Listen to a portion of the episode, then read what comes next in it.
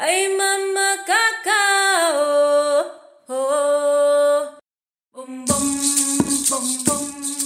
Bienvenidos a un nuevo episodio de ChocoCast. En el día de hoy con nuestra invitada Ximena del Río desde Lima, Perú. Ximena del Río es una artista musical, como ella misma se define, a pesar de que tiene muchísimos talentos y se desenvuelve en varias áreas de las artes. Aquí, a Ximena la conocemos desde hace varios años. Y, y Ximena tiene algo muy especial, que ella le canta al cacao. Y es un placer tenerla hoy en este episodio para escuchar sobre su obra y las melodías del cacao. Bienvenida, Ximena del Río. Bienvenida. El micrófono es tuyo. Hola, ¿qué tal amigos de ChocoCast? Muchas gracias Mauralida por haberme invitado a este programa. Muy contenta de estar aquí. Hoy día espero poder compartirles todo lo que he podido caminar hasta ahorita con estos cantos que he hecho al cacao. De momento son tres, pero ya voy anunciando que van a venir muchos más porque voy a sacar un álbum completo de cantos sobre el cacao, el chocolate y esta pasión, esta conexión que tengo con este fruto especial y más adelante en esta entrevista, en este episodio, vamos a descubrir por qué el cacao es tan especial o por qué al menos yo creo que es tan especial, tan necesario y tan poderoso y tan pertinente en el momento en el que estamos viviendo ahora, en el siglo XXI. Pero qué maravilla. Tienes tres canciones de cacao y vienen más canciones. O sea que nos vamos a embriagar musicalmente con el cacao y el chocolate. Este Obramina Sonora. este Wow. Obramina Sonora. Y, y lo bueno es que no engorda. Y no engorda, no engorda, no, no afecta al hígado, nada, no embriaga. Pero se goza, pero se goza Aunque, igual. aun- aunque es bueno aclarar que el cacao como tal, preparado ancestralmente, no engorda ni nada de eso. Así es, así es. el- el- los- Eso es un, detalles. eso es un dato, eso es un dato tremendo porque efectivamente, como lo has dicho, el cacao preparado de la manera ancestral, además de ser antidepresivo y de curar un montón de enfermedades y de males, no afecta en sí al hígado, ni te eleva el azúcar, ni te engorda, ni, ni nada.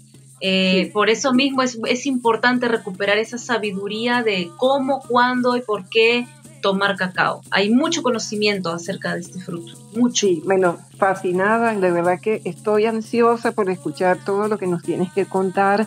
Y bueno, entrando en materia, nos dices que tienes tres canciones. Eh, yo ya he escuchado, bueno, realmente he escuchado las tres. De hecho, he utilizado algunas como fondo musical de, de algunos episodios de ChocoCast, pero obviamente que no es lo mismo eh, uno escuchar una canción que tener la bendición, la dicha, la oportunidad de conversar con el compositor, con el intérprete de ese tema y que nos hable. Entonces, yo tengo, tú me dijiste que en orden cronológico el primer tema es Mamá Cacao, Mamá Cacao. ¿Qué nos puedes decir de este tema? Bueno, ah, vamos a ver. Esta canción es de entre las tres la primera que terminé de componer. No estoy segura, mi memoria en este momento no me, no me da para acordarme si fue la primera que comencé a componer, pero fue la primera que terminé de componer y que publiqué y la única hasta ahora que he publicado en un demo oficial y que ya tiene, de hecho, tengo que mencionarlo, como 10.500 reproducciones en Spotify nada más. Wow, Entonces es un una canción, sí, es una canción con un gran éxito. Entonces, vamos a ver qué, qué pasa con esta canción. Esta canción yo comienzo a componerla en, en el entorno ceremonial de las ceremonias de cacao. Acá quiero hacer una, una pequeña pausa para comentarles cómo es que yo llego a las ceremonias de cacao, porque es gracias a estas ceremonias que yo he compuesto y voy a seguir componiendo más temas al cacao como casi todo lo que ha sucedido en mi vida, bueno, a ver, yo, yo siempre digo que a mí nunca me han sucedido cosas paranormales. Mi vida es básicamente un hecho paranormal, porque siempre me ocurren cosas que no tienen explicación y que no tienen sentido y que no tienen cosas absolutamente fuera de este mundo, siempre. Yo tendría miles de anécdotas para contarles sobre cosas raras que me han pasado y me siguen pasando, pero una de ellas fue cómo llegó el cacao a mi vida. Yo fui invitada en principio a cantar en vivo otras canciones de otra gente, de otros temas sobre el corazón, sobre los tambores, sobre las mujeres, a diferentes ceremonias de cacao que colegas y amigas estaban guiando acá en Lima, Perú. En, ese tiempo yo por un tema de, mm, ¿cómo lo puedo decir? Por un tema de mm, supervivencia estaba más que en el mundo del arte metida trabajando en la industria del wellness y del bienestar. Entonces habían muchas, muchas mujeres en este entorno que estaban este, facilitando estas ceremonias de cacao y habían extranjeras que venían también a iniciar a las mujeres en ceremonias de cacao. Entonces yo he pasado por una serie de experiencias de acompañar estas tomas de cacao y de tomar yo misma y poco a poco ahí han ido surgiendo primero las tonadas, ¿no? Como los primeros impulsos, porque yo compongo de manera intuitiva, yo no agarro, yo manejo la, el lenguaje musical, las partituras, los tecnicismos, pero no es ese mi camino en la vida. O sea, mi camino en la vida muy especial, mi manera de hacer las cosas es muy salvaje, muy instintiva, muy intuitiva y yo comienzo siempre con la voz. Entonces, el coro de esa canción que ustedes después van a escuchar, seguro Mauralida pondrá ahí el link de la canción, esos, esas tonadas, la tonada de esa canción,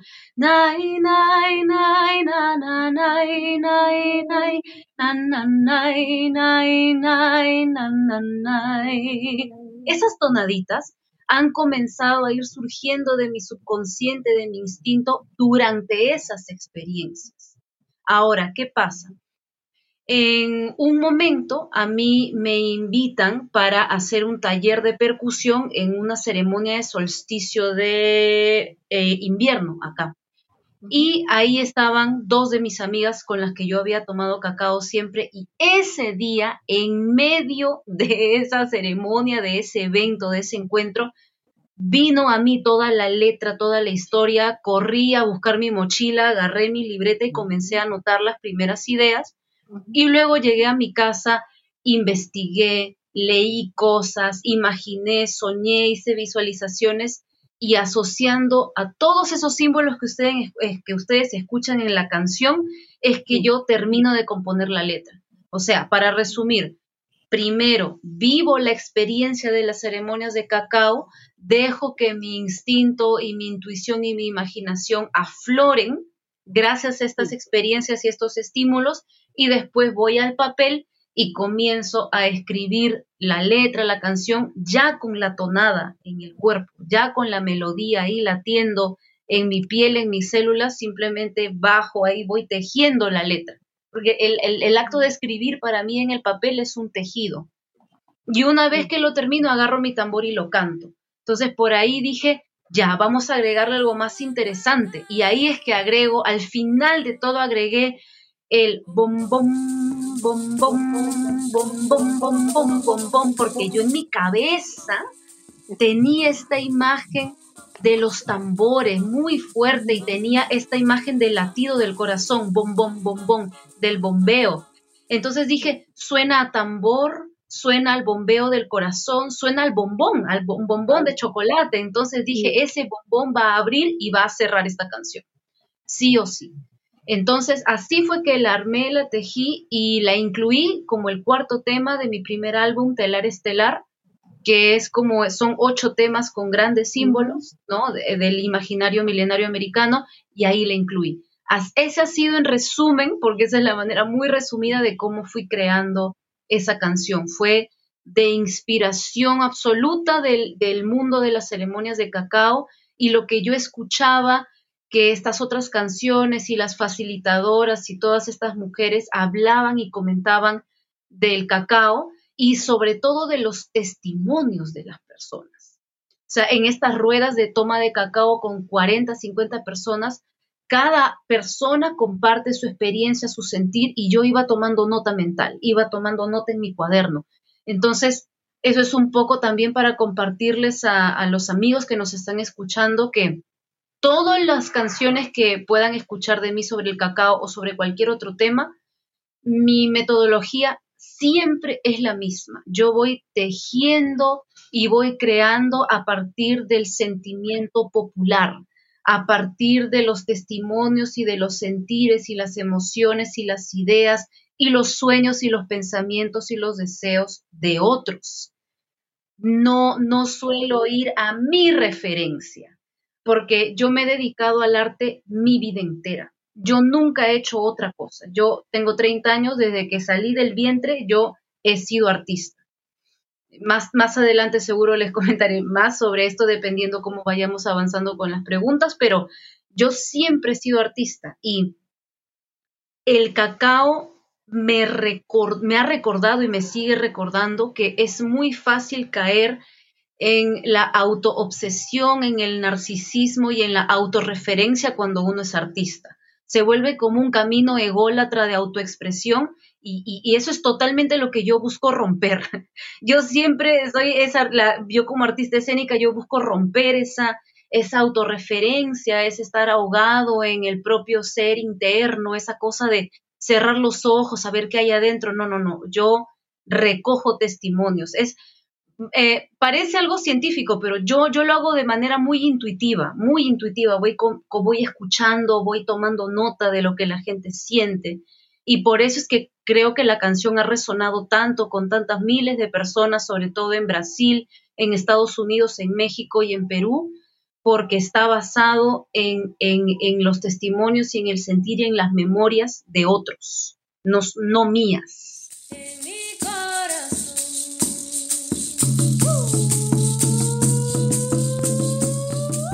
Sí, eso quiere decir que tú en esos momentos te nutres de los testimonios, de lo que escuchas. Así es. Y me gustaría preguntarte, Dentro de esas ceremonias también estabas bebiendo cacao. Sí, en, la amplísima mayoría de veces yo he tomado cacao. En las últimas dos, tres ceremonias en las que me han invitado a cantar he tomado apenas muy poco porque, bueno, por ya otras cuestiones de mi vida, del tema del asma, otras cosas, a veces mi hígado se pone bien sensible, mi sistema digestivo, mi hígado, pero sí, yo he tomado, siempre que he compuesto estas cosas, yo he estado bajo el efecto absoluto de la teobramina, pero cuando me siento a, terminar, digamos, la parte técnica, las letras, a que suene bien, tomo agua nomás para poder mirar al cacao y sus sensaciones como desde afuera, ¿no? Pero sí, pero yo, o sea, yo tengo una relación con el cacao, con el chocolate diario. Me he tomado una cocoa hace una hora. Entonces, sí, sí, es, es, es, es importante estar en esa sintonía física con el cacao, pero eh, no siempre es, no siempre tomo cacao en, estos encuentros, en esas ruedas, en esas ceremonias, porque normalmente pues a mí me contratan para cantar en esos círculos, entonces yo tengo que estar como extremadamente lúcida porque aunque no crean, este, la, teobramina eh, te coloca en un estado de júbilo, de alegría, que comienzas a saltar como un, como un ciervo por el campo. La primera ceremonia de cacao que yo experimenté todo el mundo estaba llorando en el suelo, recordando su niñez, a su abuelita, la Navidad que no pasó con su familia. Yo estaba saltando por la montaña como, una, como, un conejo. A mí me pega muy fuerte el, tema de la teobramina, del cacao, me pone muy, muy mucho más eh, exaltada, alegre y jovial de lo, que, de lo que soy o de lo que trato de ser. Me, me pone a bailar, a saltar, me pone muy, muy hiperactiva. Entonces eh, trato a veces de no tomar tanto en la ceremonia.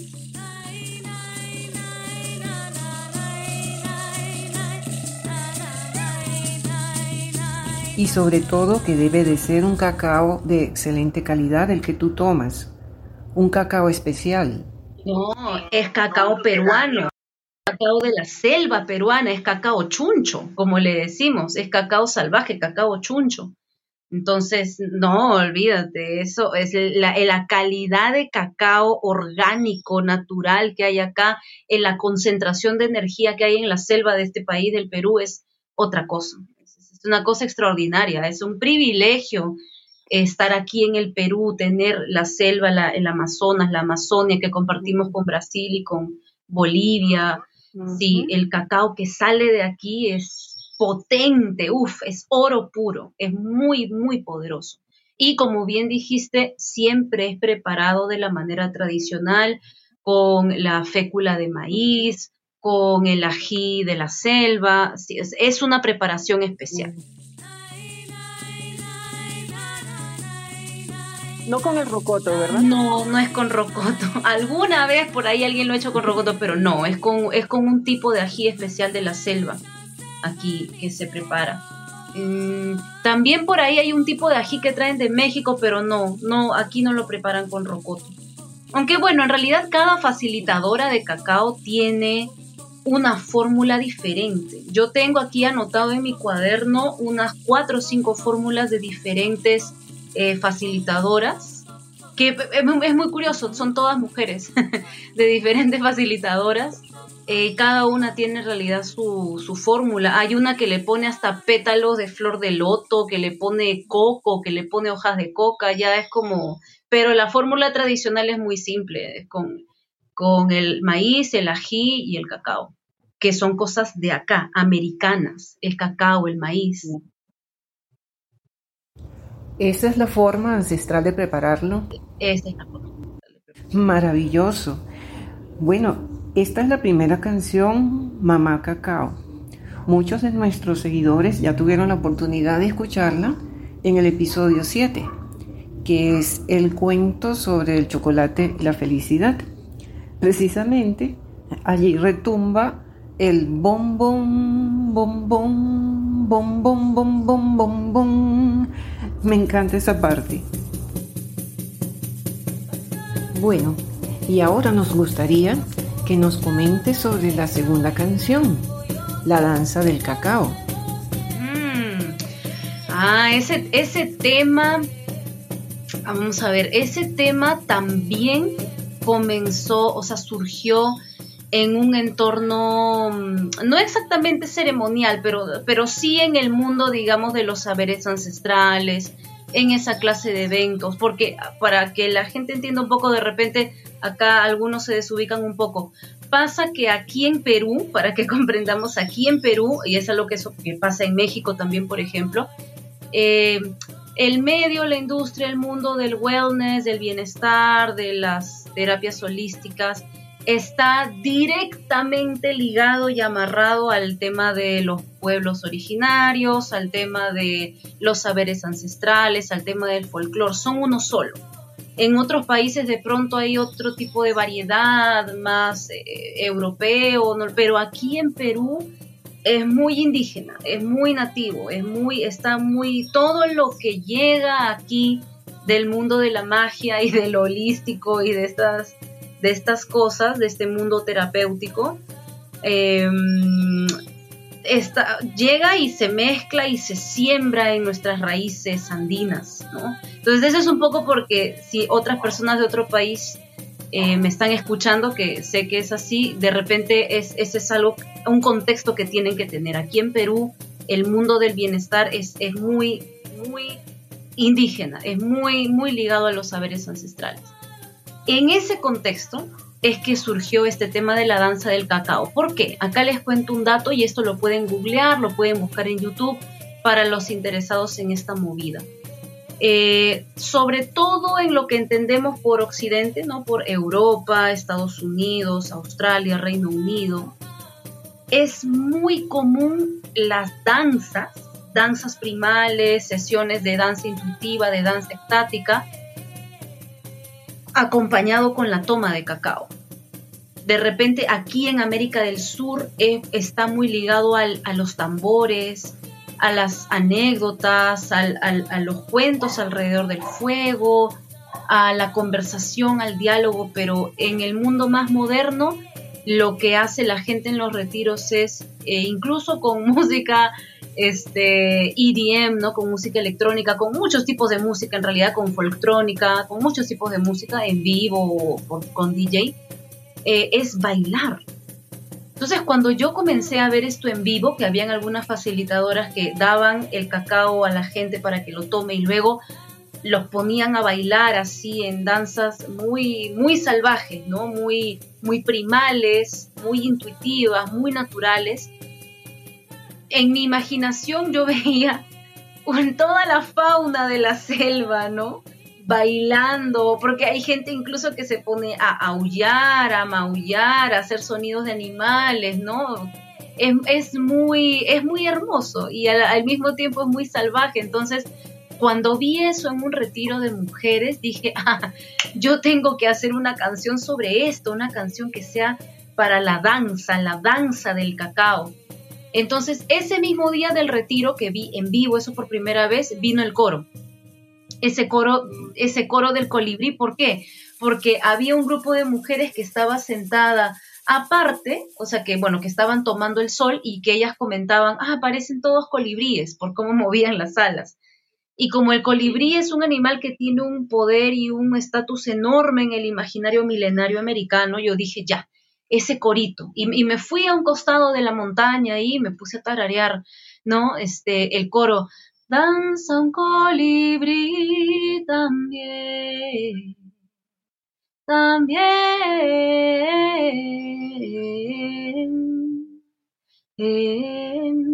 Entonces, con ese corito lo repetía, lo repetía, lo repetía, lo cantaba, lo repetía. Y luego me fui nuevamente. Dije, ok, ya tengo, ya lo sentí, ya lo experimenté, ya tuve el honor de presenciar ese momento de, las mujeres, de la gente bailando bajo el efecto de la teogramina. Ahora voy a ir a Google, a YouTube sobre todo, a buscar cómo va esa movida internacional. Y me puse a ver un montón de videos de gente bailando después de haber tomado cacao.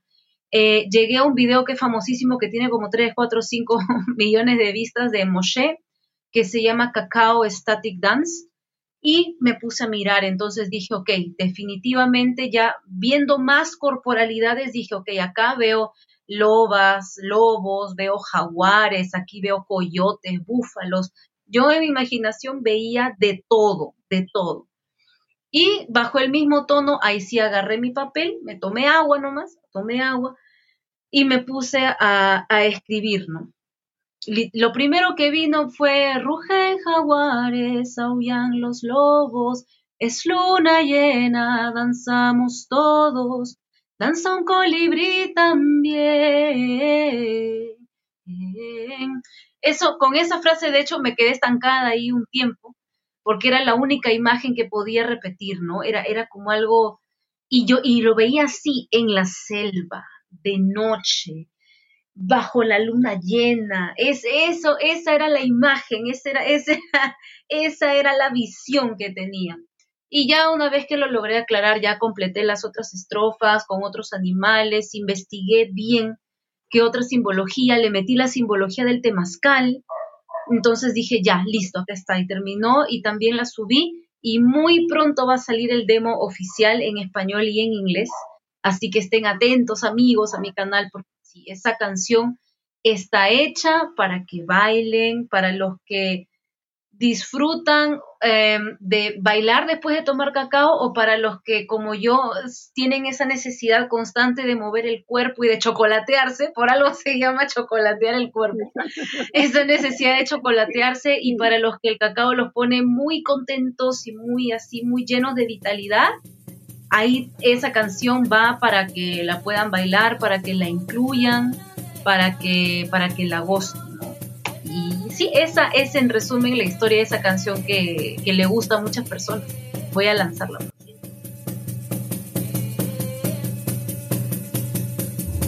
Será un placer seguir danzando esta canción y también invitar a nuestros seguidores a estar muy atentos a la emisión de la segunda parte de esta historia en el próximo episodio, con nuestra invitada Sigmena del Río, para continuar su relato sobre sus canciones del cacao y sus experiencias como cantautora. En el texto con la descripción de este episodio les dejaremos los links de las cuentas oficiales de Ximena del Río, tanto para escuchar sus temas, así como para quien desee comprar el track de la canción Mamá Cacao a partir de 50 centavos de dólar y apoyar su carrera.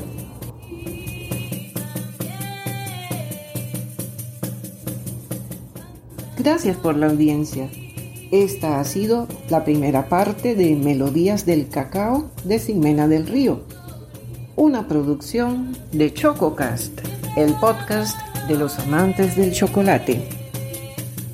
Conducción Mauralida Márquez. Un abrazo de chocolate. Chao.